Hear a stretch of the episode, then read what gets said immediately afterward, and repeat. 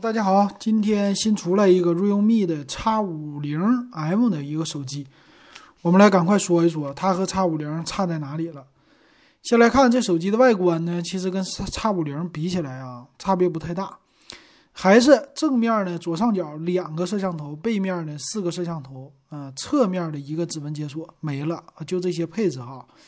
再来看一下它具有的特色吧，它具有的特色呢，一个一个往下说吧。首先，这个屏幕一百二十赫兹的刷新率，呃，六点五七英寸的一个屏幕。这个屏幕呢，刷新率啊什么的，其实我看起来呀，非常像红米的 K 三零五 G 版，特别的像哈。那它呢是一个五 G 的手机，拥有呢双模的网络，这个不用说了吧？骁龙七六五 G 的处理器，这个处理器从红米 K 三零开始，这五 G 版开始到现在。很受欢迎的一款处理器哈，但是性能啊这方面还是被一众的最新出来的什么麒麟八二零啊、天玑一千呐、天玑八二零啊这些的，反正各种超越吧。但是经典还是经典的哈。那再来看它拥有的呢是三十瓦快充、四千二百毫安的电池，这个在两千块钱价位来说不算是特别大，只能说是正常啊一个正常的水平哈。再有呢，它是铜管散热，也就是说玩游戏 OK 啊，反正它主打终端的嘛，不会特别特别牛的。再来看呢，摄像头也是哈，摄像头呢是一个千元机级的摄像头，拥有四千八百万像素的主摄，八百万像素超广角，另外两个一个微距，一个黑白的人像。那这个 M 版呢，我大概知道了，它就是缩水版，应该是这个意思。一会儿咱们跟这个 X 五零版做一个对比哈。那四千八百万像素的这个，你还让我说啥呀？它就是一个一千块钱的水平吧，它没别的水平了哈。拥有呢视频防抖的功能，这个功能我还真是没怎么用过，我挺想用的。那正面呢是一个一千六百万像素，还有两百万像素的双摄像头的主摄哈，这个也没啥说的了，忒是捡大发了，这个 没啥说的。再有那还有啥呀？有个机身两个颜色，一个星空蓝，一个银河白，这看起来什么电镀啊，这些都是一种廉价感，没什么高端的那种感觉哈。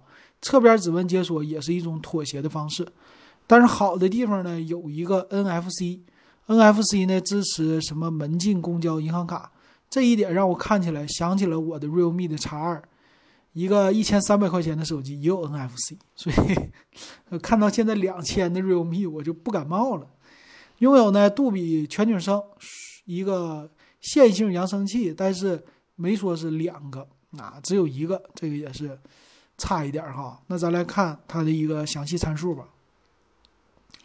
详细参数呢，一会儿做一下对比吧。详细参数看一下，骁龙七六五 G 的处理器，嗯，它拥有呢六个 G 的和八个 G 的两种的内存，LPDDR4X 和 UFS 二点一。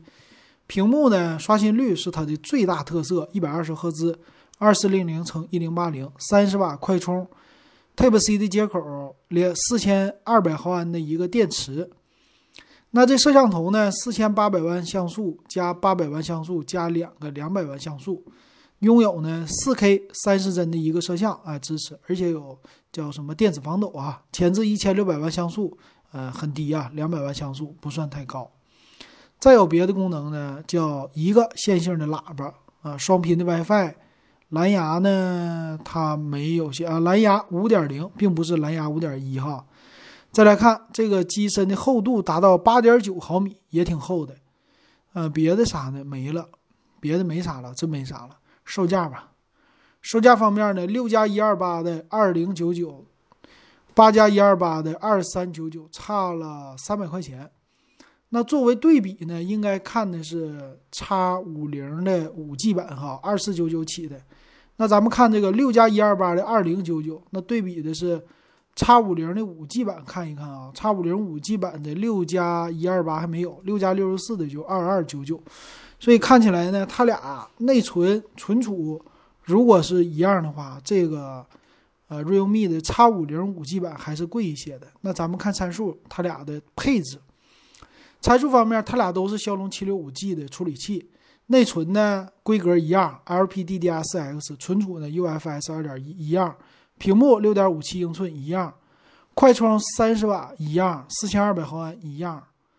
那摄像头不一样，摄像头呢，背面的 X 五零的五 G 版是六千四百万像素，支持呢二十倍混合变焦，它是六千四百万加八百万加一千两百万的，呃，这个长焦和两百万的微距镜头，也就是说还是差了不少的啊，三个镜头，两个镜头啊有差别。那前置呢？它是一千六百万加八百万，所以这俩还是有差别。所以这个手机呢，看起来哈，最大的减配应该是在摄像头上，别的地方的减配少一些。那八点九毫米的一个厚度，然后这两个相比的话，外形一模一样，没区别，差价就差在了一百块钱，因为八加一二八 G 是二四九九的一个售价。那这个 X 五零 M 的五 G 版八加一二八的是二三九九，就差一百块钱。差一百块钱的话，那你当然选择 X 五零的五 G 版了，二四九九的售价嘛。呃，差了一百块钱，那多了摄像头啥的，这些都多，那当然选那个了，对吧？那这个 X 五零 M 到底吊打谁呢？我就看不清了。它跟这个红米也吊不起来呀，就这个屏还 OK。那跟他们自己家的叉二的话，realme 叉二啊，你看一下吧，叉二厚度八点六毫米，比它轻，比它薄。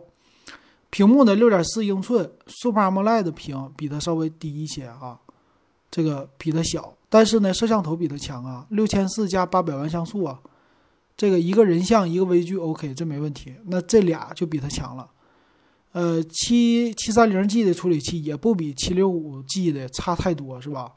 那闪充呢，一样的是三十瓦的一个快充，四千毫安电池少一点点，NFC 也有，三点五毫米耳机接口也有。那这个手机呢，现在你看官网才卖多少钱呢？呃，六加六十四的，你选八加一二八的才一千五百九十九，八加一二八呀，是吧？六加一二八的一四九九，同样的价格你得花多八百块钱。你那个手机呢，连个屏下指纹解锁都没有，X 五零 M。就多了个啥呀？这个这个叉五零 M 多了个啥呀？一百二十赫兹的屏，也就多了这个，前面多一个没用的摄像头，对吧？这个屏呢也没说是 AMOLED 屏，Super AMOLED 屏，也就是 TFT 的屏。那我买它干啥呀？这个拍照拍照不好，就这个屏好，你要这屏干嘛用啊？对吧？所以这个叉五零 M 出的太牵强了，完全没有意义出来的东西，便宜有啥用啊？对吧？那不如买别的品牌了。别的品牌的这种价位的便宜手机一大堆，所以我是有一点没看懂哈，不知道大家看没看懂。所以这个叉五零 M 不值得买，哎，这个结论就在这儿了。好，今天的节目说到这儿，感谢大家收听还有收看。